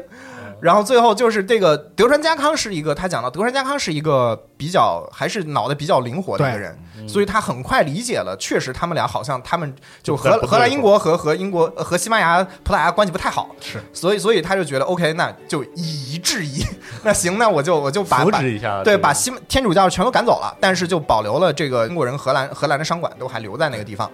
哦对，然后呢，终止所有的天主教的活动，然后而且那个时候德川家康决定用佛教去对抗天主教，是。然后所以那个时候建立了当时那个什么，就是一个制度，就是要每一家都要跟就是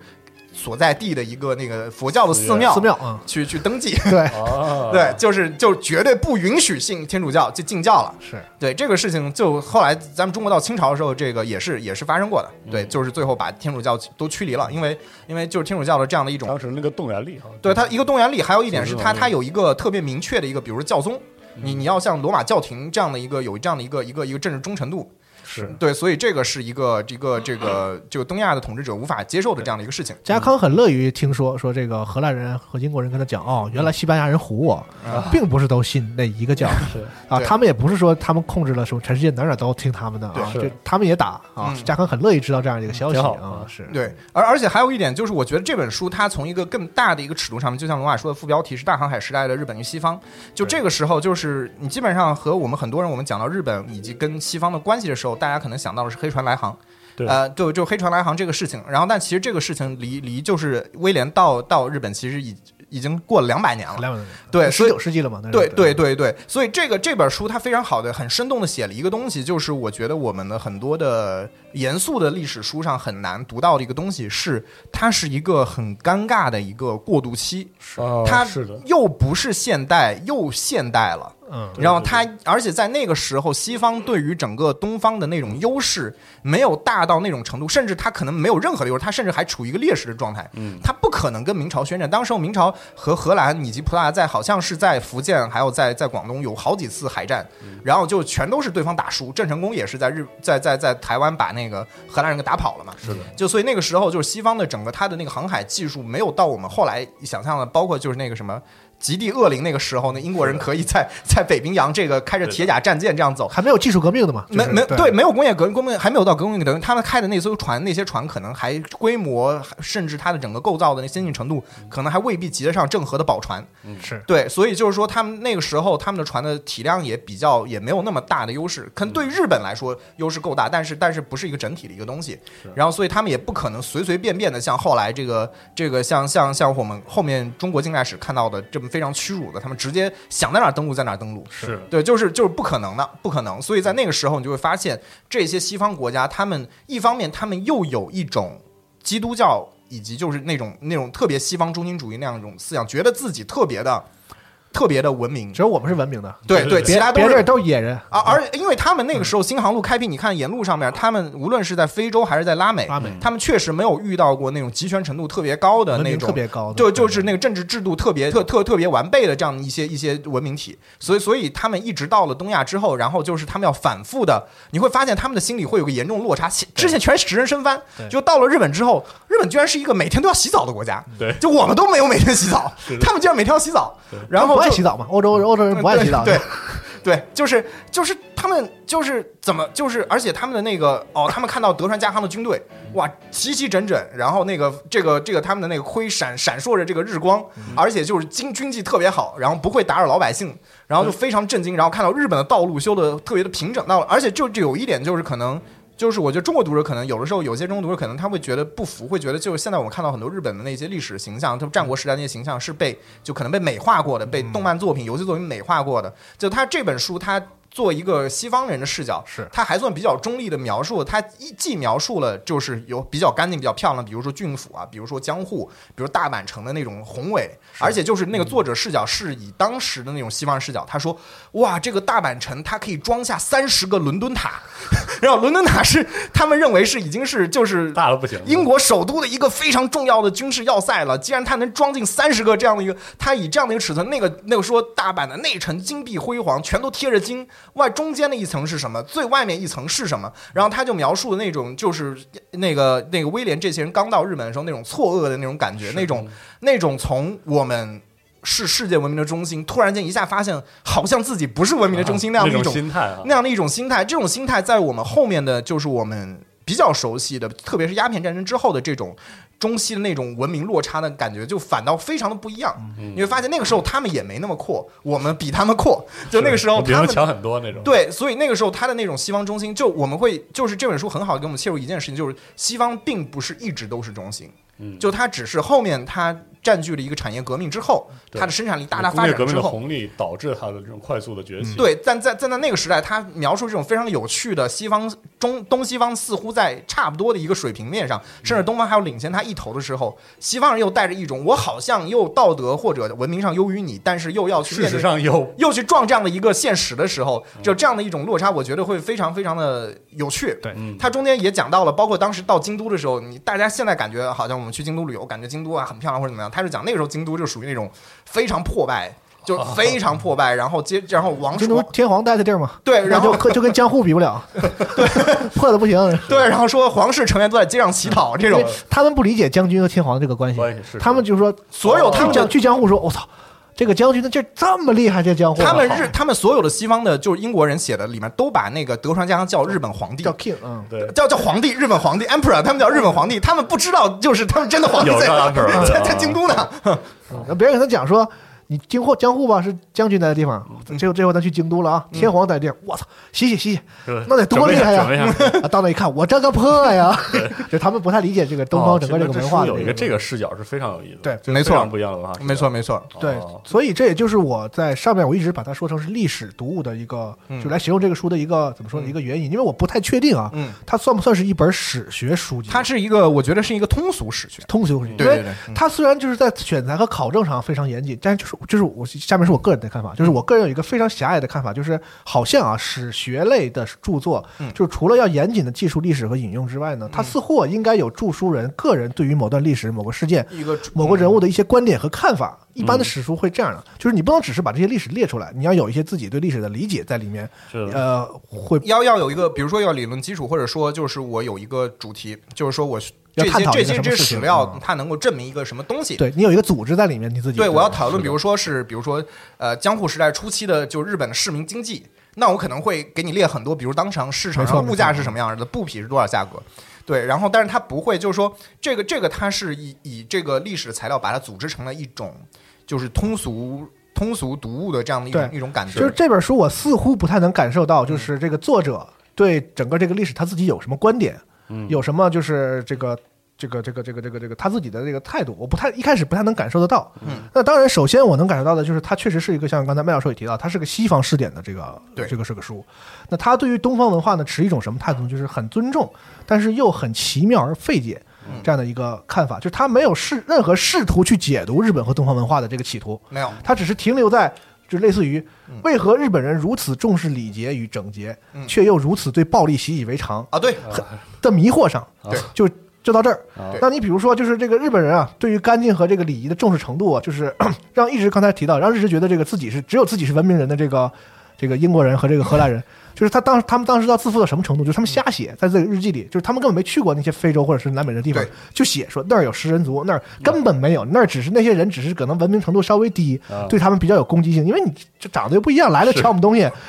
然后就全是大炮，然后那个那个对啊杆子冒着火，对，经常就拿弓箭啊、什么长长枪啊就攻击他们，然后他们就给人杜撰成说这地方都是未开化的野人啊、吃人什么的，其实根本没有，就他们觉得自己是文明种族，但是日本人对于礼礼仪和这个整洁的这个这个重视程度，让他们觉得自己仿佛野蛮人一般。我操，我们跟人一比，我们怎么太不讲究了，这么脏啊！我操，这么不入流啊！对嗯，但是他们就很这个奇怪，日本对于这么讲礼节的一个地方，日本人对于暴力的态度就是当街试刀，对，把人把人对当街把人砍成肉泥。这本书最出现最多一个短语是什么？砍成碎片。对然后他他就上来砍成碎片，他就上来砍成碎片，他上来砍成碎片，他就每每就是就是一执着于这个描述啊不是没有，译者老师也非常还原这个原著，他估计就是原文就是 cutting to pieces，他就不停的就 cutting to pieces，见人就 cutting to pieces。还有那些什么日本的那残忍的那种叫结刑吧，就是节刑对把人用杆子穿起来，啊然后说那个高超的这个结刑行刑师可以把人身上穿上十几根杆子，的人还插，成刺猬，然后他还活着，他还不死，啊他可以避开那个所有你要害的器官啊。对，然后这个街边就是那种碎尸什么，就那么随地扔着，然后民众视视若无睹，就觉得很正常。嗯，就是说为什么这样冲突的东西同时又放在这里同时又这么文明，同时又这么野蛮的事情，就这些行为，嗯在他们看来，可能就是以他们理解来说，比食人族还要野蛮。这 个就是他只停留在说我们很迷惑，很他们对这个文明很迷惑，但是就就就停留在这儿了。那书中唯一对这个有了深入了解的就是威廉，嗯他是融入了这个社会当中的，然后就通过他来体现说他的同胞对他是多么的不信任，在他眼在同同胞眼中，他也是个怪人。嗯就他平时咱们办完这正事儿上完班工完作，他去和他的日本朋友们去生活在一起。他中间讲讲到好多这种文明冲突的这种感觉，就是因为威廉已经当时英国的后面几艘船到到日本的时候，威廉早就已经在日本可能待了好几年了，然后已经是完全说日语，然后穿着日式的服装，然后有自己的封地，两百多担的封地，对。好几百的仆人，就是 他那个那就是他当时有一个船，就是那个船长，因为威廉其实在英国地位很低，他原来在英国生活，他就对他是个 Limehouse 的一个普通的 连拼写都不会的半文盲，英国的一些舰队的这些船长啊什么的，在英国其实都是有身份的人才能当对船长嘛，都是这个贵族嘛。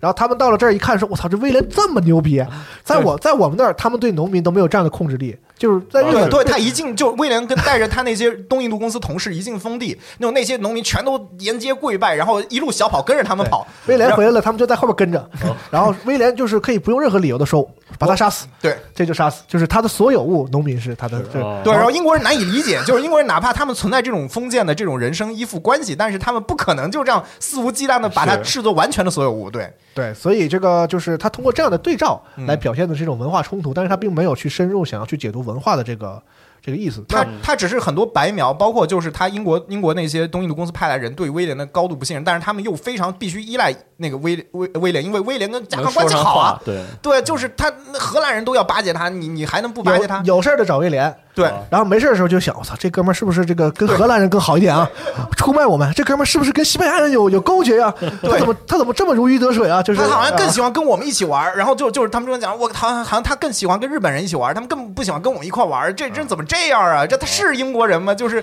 这 就就就这个二五仔是不是？然后但中间那个作者又很公允的说，但是当时他们那个船长也就是当时看自己船员是什么德行就知道了，天天天天在街上花街柳巷里面走，然后全身是染上梅毒，然后各种就是因为威廉已经不注重礼节，就进入了那个社会之后，他再回头看那些英国的水手，嗯简简直是这个，啊就就你没没法就勉强勉强算个人吧，是吧？就他不愿意与他们为伍啊，这个是很正常的。对，但是中间威廉，但是有一有一些你会感觉到威廉他这个人，他他就是作者非常好的勾勒出来，用那个史料，对就是你能感觉到威廉他他是一个整体而言是一个比较。呃，虽然有点冷漠、有距离感、非常有边界感，但是他与此同时，在关键时刻，他又会就是他又是一个非常仗义的人。嗯就是很多他哪怕就是跟他的就是非常讨厌英国就是英国商馆那些同事，他当时跟东印度公司后来那个合约期签了四五年满了之后，他就不想再续了。但是不想再续约，但是与此同时，当然仍然出于一种道义，他原仍然愿意去帮助帮助那个那那些那些英国商馆人。就那个时候，德川家康一死了之后，那段时间非常的关键。德川家康儿子上台之后，就立刻就就是说要把所有的西班牙人全部赶走。那个时候就是威廉一直在据理力争，然后帮英国商馆最后保留了这个贸易的权利。哦就是那个时候，尽管他当时和整个英国商馆的关系闹得很僵，但他还是据理力争，帮英国人，包括也帮荷兰人，就就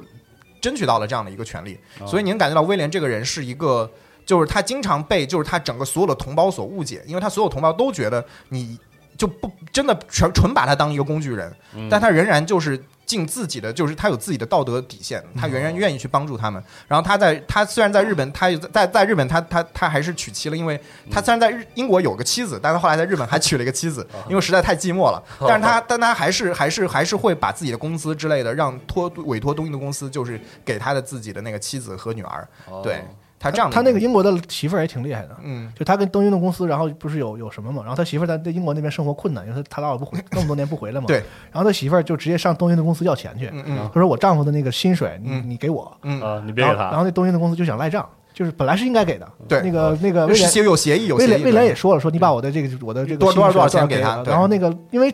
这个那个时代嘛，隔隔着那么远，嗯。东印度公司那些人虽然有钱，但是他们不给。也也也就不想给。然后那个玛丽就闹，就是直接就是跟跟他们这个一哭二闹，把最后把这钱要回来了。他那个老婆也是挺厉害，太牛逼，对，反正就是一些很细节的事儿。但是他通过记述这些事儿的时候呢，就是我个人在这里面唯一感受到的作者的这个他个人的态度，嗯。就是来自于这个英国人已经融入血液和骨髓的那种幽默感。嗯。就是我我感受比较强烈的一点，就是他书中有这么一个小小小的段落，就是有一个船长，嗯。他就出去进行了一次这个从贸易角度来讲完全失败的航行，嗯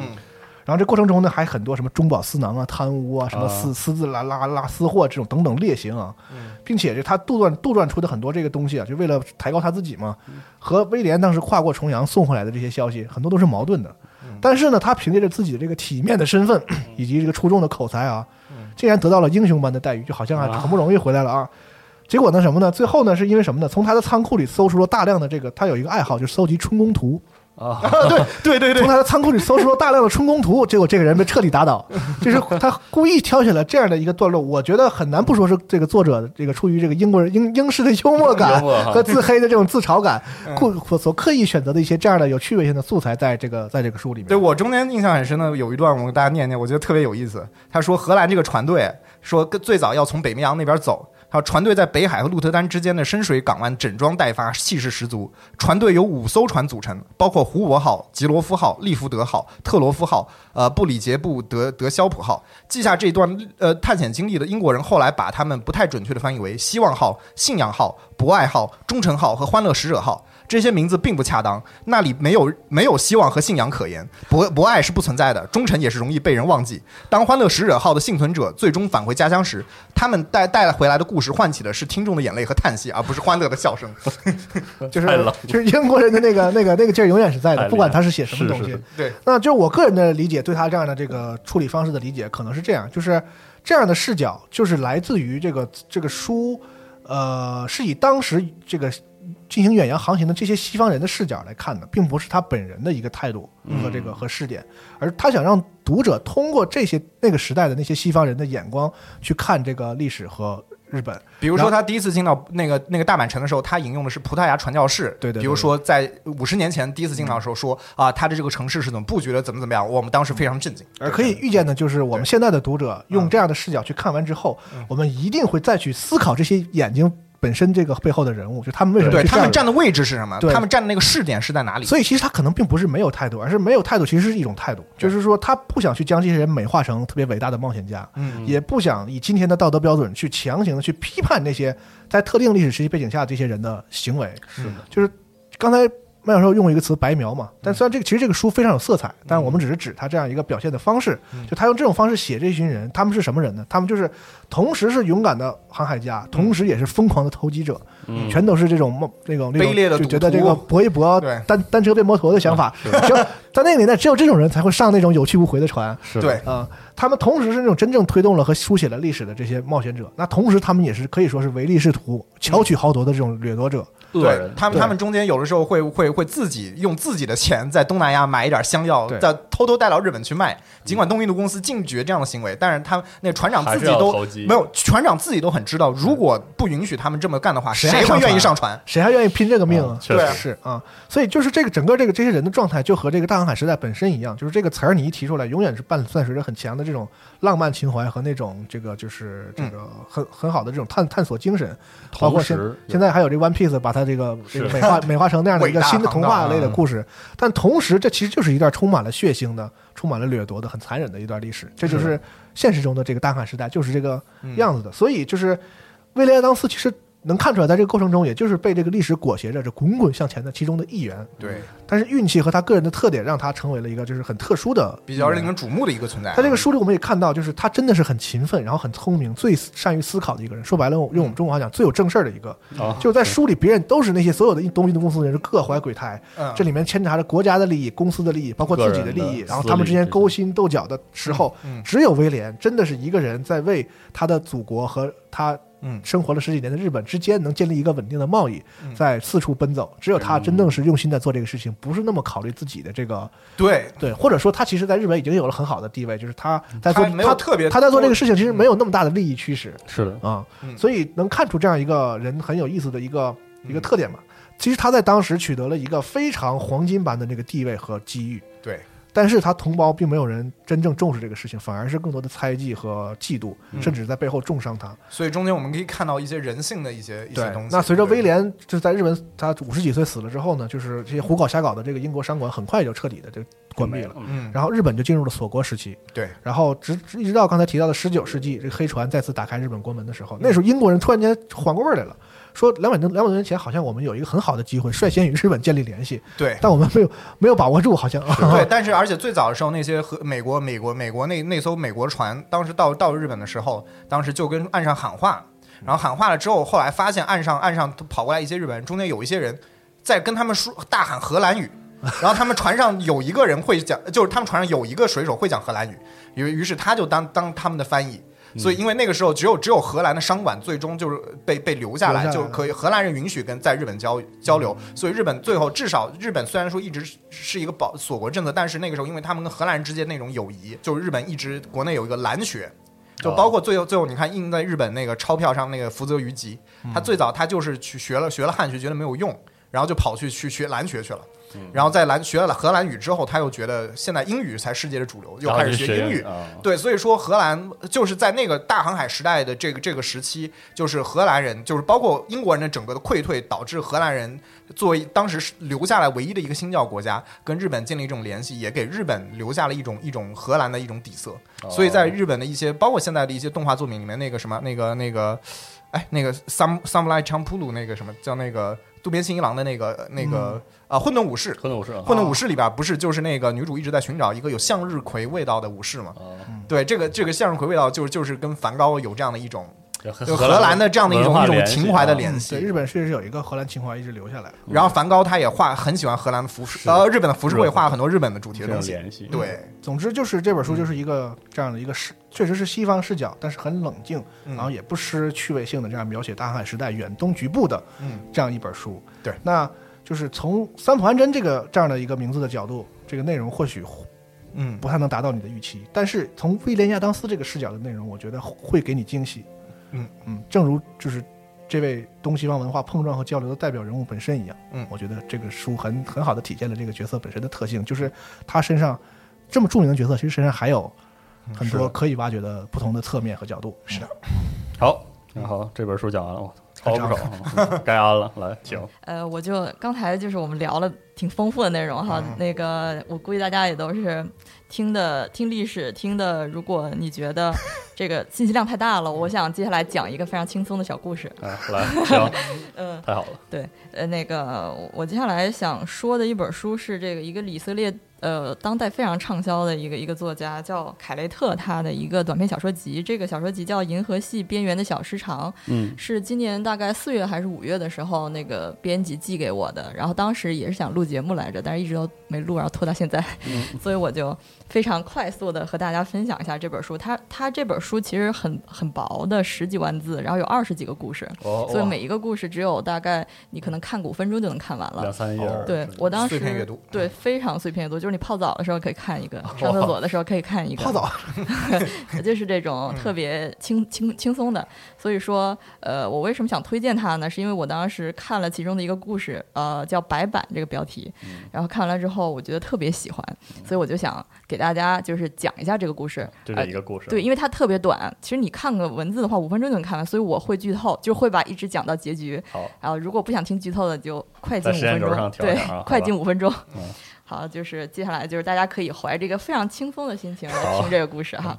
他是这么说的：这个故事啊发生在一个福利院里，啊，这个主角是一个小男孩儿，呃，也不算小了，小青年儿叫 A，因为这个福利院里的小孩儿就没有名字，大家都是啊。A B C D，哦，所以这个主角呢是个男孩儿 A，他呢和这个福利院里其他的孤儿一样，都是这个患有早衰症的这个孤儿，就是他们呢，呃，都是因为得这个早衰、早老症而被遗弃。那他们这个病呢，就使得他两岁的时候可以学到别人高中的知识，他可以懂数学、物理、历史，这虚构的病吧，就是对虚构的病，不是明巴顿啊，不是我们那个医学里说早衰症啊，这是一个虚构的故事啊。然后他两岁的时候已经学会了所有的数理化，又会画画，又会弹琴。但是呢，同时的这个福利院里所有的小孩都活不过十岁，就是如果他到了十岁之后，这孩子就一个接一个都消失了。但是其实这些孩子也不知道自他们同伴为什么会消失，大家就大家都没了。然后这个时候呢，哎，这个 A 就发生了一个命运的转折，就是他呢，福利院里还有一个女孩叫 N，因为大家都没名字嘛。这个 A 呢就喜欢上了 N，、嗯就青青春期嘛，然后他就想谈恋爱了。这个 N N 呢，因为大家都没名字，但是因为谈恋爱，所以 A 呢就给 N 起了一个名字叫 Nadia。哦，但是这个对，好好很很好的好的，就是啊非常棒，很常见的名字。对，非常常见女女女孩的名字对是这个 Nadia 挺，然后这个 N 呢和 A 就是 A 就跟 Nadia 说，哎，Nadia，咱们就是一块儿去这个逃离这个福利院，咱们嗯去这个正常的世界过这个正常的生活。这福利院有一项制度，就是如果你通过了某一项考试和测试，嗯你就可以出去放你出去到那个人类世界去过正常人的生活。感觉像那个什么约定的梦幻岛那个动画对，，然后这 A 和 Nadia 就说咱们去考试吧，嗯正好就他们就去考试了。然后 N N 呢，就 Nadia 呢通过了、哦 a 呢没考过，啊 哎呦，然后这 Nadia 就走了，消失了。然后 A 就在福利院里发疯了，就是我要啊见 Nadia，、我什么我那什么我我的我心爱的女孩儿，嗯等等等等。然后就 A 呢就想出了一个招儿，他可能就是很着急吧，他就偷了保安的一个名牌儿，然后等通过伪装等等等等，他就跑出去了。嗯但是因为这个福利院戒备非常森严，他就没有跑到外面去，他跑到了他们的会客室。他们是有这个福利院里有个会客室，是所有的孩子早老症的孩子可以和某一个资助人然后见面儿的一个聚会，哦你可以把它理解成监狱那种见面儿的那种、啊那种那种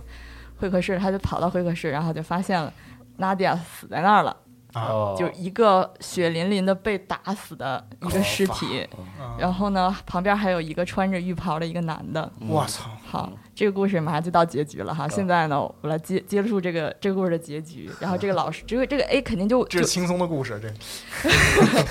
有挺有意思的。然后这个 A 肯定就就是生气，我嗯怎么死了，对吧？嗯就跟老嗯师说，老师老师有杀人有杀人的，你你快报警。然后嗯老师就过来跟他说说。呃，你知道吗？这个其实咱们这个福利院呢，并不是个福利院，是一个这个克隆人的培养培训，就是这个培养克隆人的一个基地。啊然后每一个克隆人的孩子呢，都可以非常快速的让你发育成正常人。啊然后呢，为什么会有这克隆人呢？就是因为外面有人订购了你这克隆人，把你克隆出来。他你的所有人生的意义就是，嗯那个人想杀你，但是他在外面杀人呢，他犯法，犯法所以他就哦克隆出了一个人。然后最后你长成正常人的时候，你就被送出去，而那个客人就是订购的人就会来杀你。然后那个 Nadia 呢，是她老公订购了他老婆这个 Nadia。我然后想一直想家暴他老婆，想想把老婆弄死，但是在外面不敢弄死他老婆，所以这个，在这个终于 Nadia 考出去的时候，成为正常人的时候，把这个娜迪亚就打死。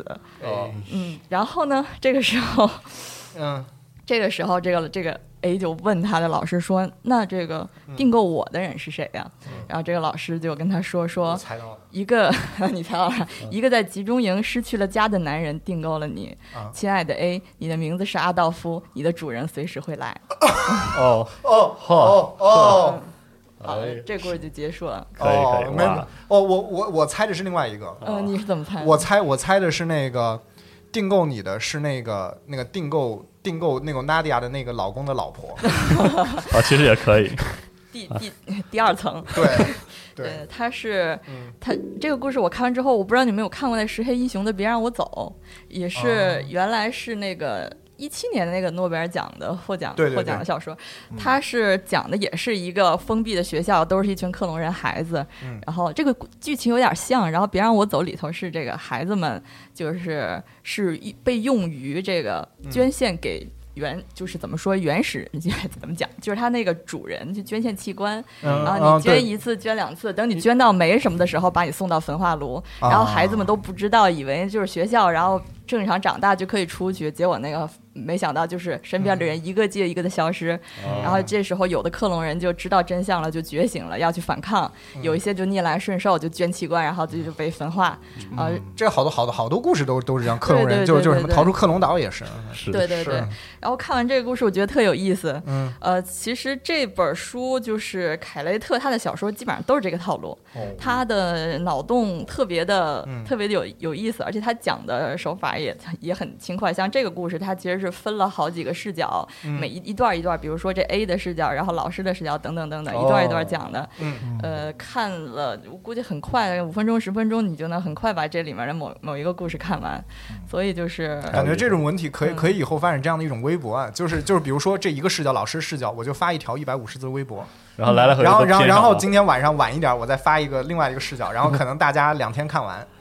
挺好的这种。呃，所以这个就推荐一个碎片阅读的这么一个短篇故事集。脑洞很大，嗯各式各样的脑洞故事。嗯哦，哇，感觉有点棒。嗯一会儿录完了，我把这个看一看。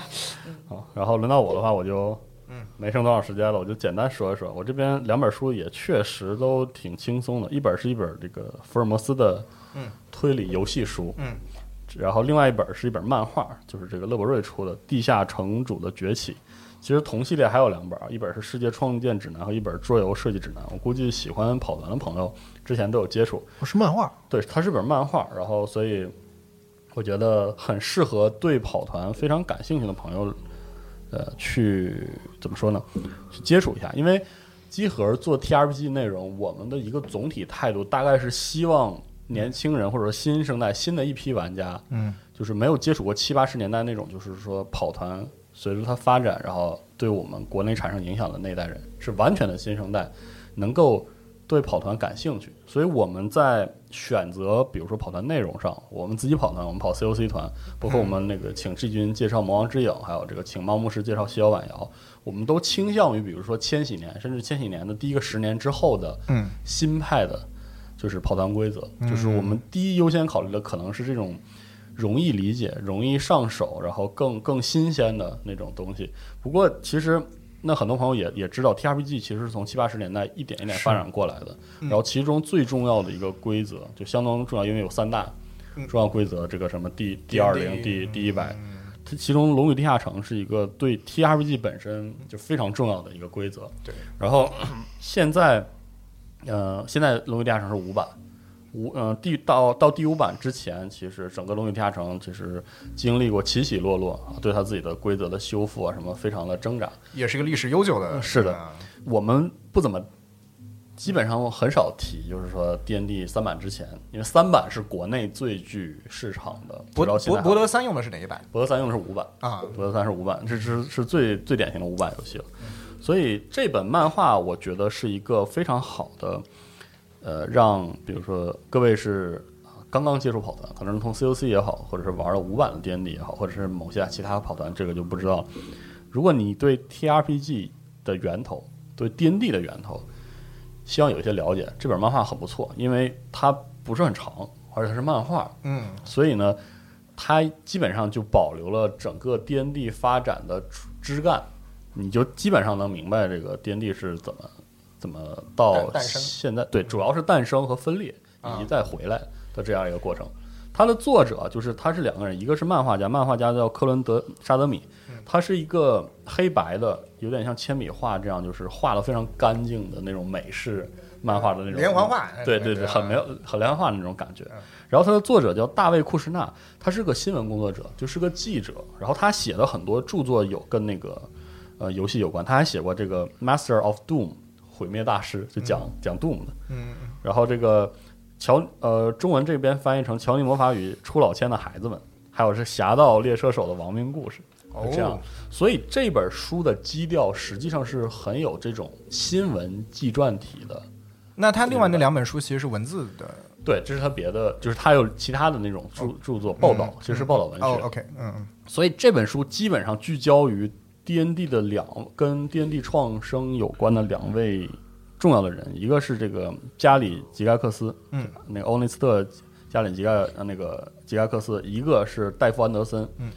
呃，而且他以一种相对比较中立的方式涉及到了一件事情，就是这两个人的合作与分离。对，啊当时其实是这二人的理念的这个分歧分歧，然后留下了一个烂账。就是这烂账直到现在，现在已经好很多了。其实我我个人的观察来看，三版到四版过渡的时候，这种分裂还还存留一些。虽然后来一个优秀的三版，一个详实的优秀的三版，把这个社区重新凝合凝合起来，但是这件事情上，这件事情可以说是 N D 社区发展的一个很重要的事儿。而在这本书里，因为它的原文本是一个报道文学，所以它给人的感觉就相对中立一些。当然，可它可能会略去很多情绪化的立场性的东西，但是会让你大致知道他们双方对对方哪里不满意。然后，而且他这个书在这个书的写作的状态下，两人已经进入到那种有点放下恩怨啊，的那个状态了，所以给人的调性就很有意思。我觉得这样一种立场，这样一种情绪，可能对一些完全不了解这段恩怨的人来说，可能是一个比较好的嗯第一、第一手第一次接触的时候，这个立场会好一点。啊因为一不然的话，你可能会陷入那种当时的争论啊，谁都对，或者或者你站哪边儿？对嗯这种东西，其实我觉得对新人了解过去的故事也并没有那么好。嗯，这本呃这个漫画还有几点我觉得很好，它专门提到了 D N D 作为一个跑团规则是如何从从当时那个链甲那个桌面战棋，，chainmail，嗯，对，然后逐渐演变成一个以冒险为主的故事。它里面专门提到说，在那个时候，兵棋是大家控制部队的战斗。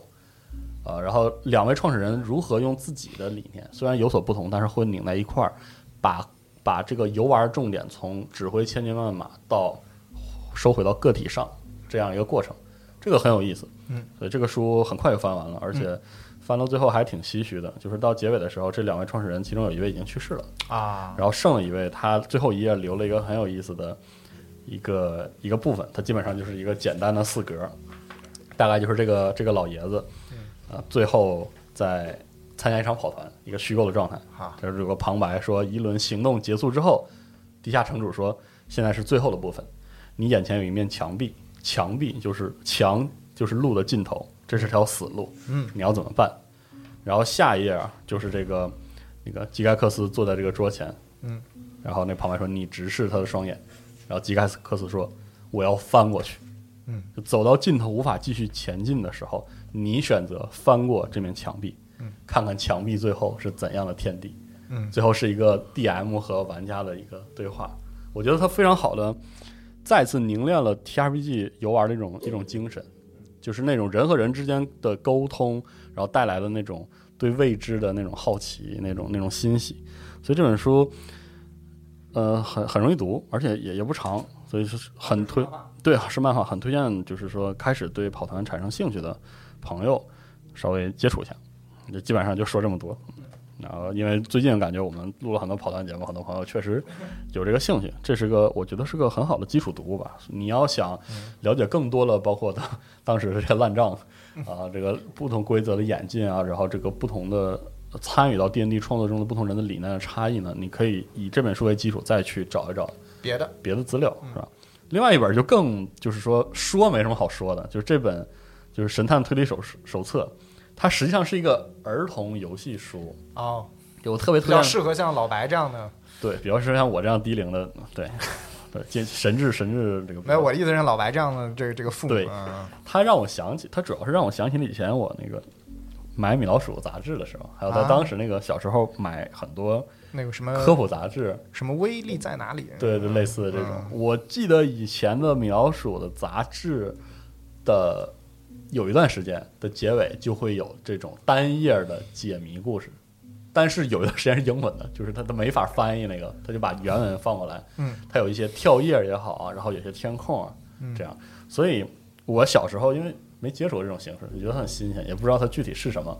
然后后来我就是找了机会，这是一客馆出的。嗯我拿了这本书之后才知道啊，那个就是过了人生已经过了那么多年虽然过了，但是哎，我我们小时候至少还看那个《冒险小虎队》，对吧？啊，嗯，那个时候我们是主要是拿那个卡片，拿那个卡解谜卡去那个呃去刷里面的那些黑色的那些部分，嗯来看里面的线索。嗯然后像这个呢，就更接近传统的游戏书的状态。它是个漫画，首先它形式是个漫画，嗯，是彩页的，然后每一页有标 有标记，看一。一嗯。啊，然后然后每个模块，你把每个部分看完之后，嗯。你通过你的选择，这个书会告诉你，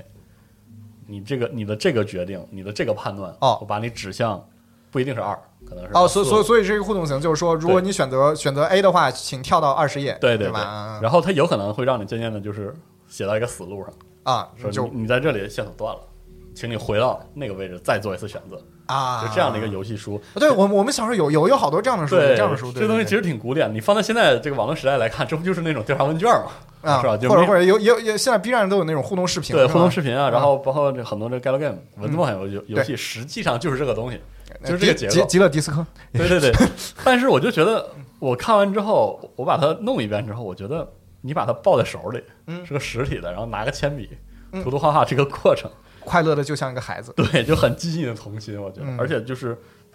面对这样的这个过程，你翻书页，嗯。然后在书在一页，你看这书挺大的，你打开，比如说这个某页三十三，嗯它这张地图也好，嗯，它的文字就是均匀的，或者说不均匀的排布在上面、下面、左边、右边。你这种寻找这种感觉，其实和嗯，比如说你玩你玩电子游戏啊，对，你在那儿读那个 就下面的你框，你你你不需要用用鼠标滚轮或者是手柄的右摇杆，对那种那种寻找的感觉是不一样的。嗯，就是这个书虽然它是儿童，就是儿童侦探的游戏书，它没有那么深，你、嗯。你别指望它它多深刻，烧脑上。对，多烧脑。嗯。但是就是这样，你就你就涂涂画画、勾勾选选，然后从这儿指到这儿，这样一个过程，等你把这一切都都顺下来之后，那种体验，嗯，我觉得是就独特了。主要是到二零二零年这个时候，你你嗯想有个这个体验不容易，很古典啊对很奢侈啊。对，甚至有点对，甚至可以说有点奢侈。所以没准你玩完发现你也就这个还是哎，儿童水平，就我还我我玩玩儿完解不开来。你知道吗？对我说哇，我这果然是这个越活越回旋了，就是这样。嗯所以这个书啊，无论比如说呃，各位自己闲着没事儿涂一吐、啊，这种可能稍微有点小，送送这个亲戚的孩子啊，送一送啊，自己消遣别来阿下。斌那一套了。对对对，很不错啊，送亲友送长辈嘛，是吧？但是确实这个书给了我一些就我意想不到的嗯，意想不到的体验，对，很有乐趣。所以所以说不多说了，因为它毕竟还是个解谜故事，而且比那个推理故事更重要的是你要自己去解，对，就不说太多了。如果感兴趣的朋友可以买一本回家翻一翻。嗯嗯，好，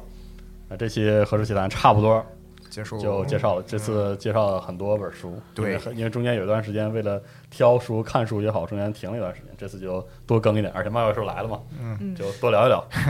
好，那我们这期就差不多是这些，记得各位关注关注什么来着？安对，晴，淘宝店合适 和这个微博和豆瓣儿合适集团的账号，嗯，还有没了，没了是吧？好，嗯，那这期的《合适集团》的常规的推荐就到这里，希望各位能从这个读书中获得乐趣。嗯好，拜拜。拜拜。拜拜拜。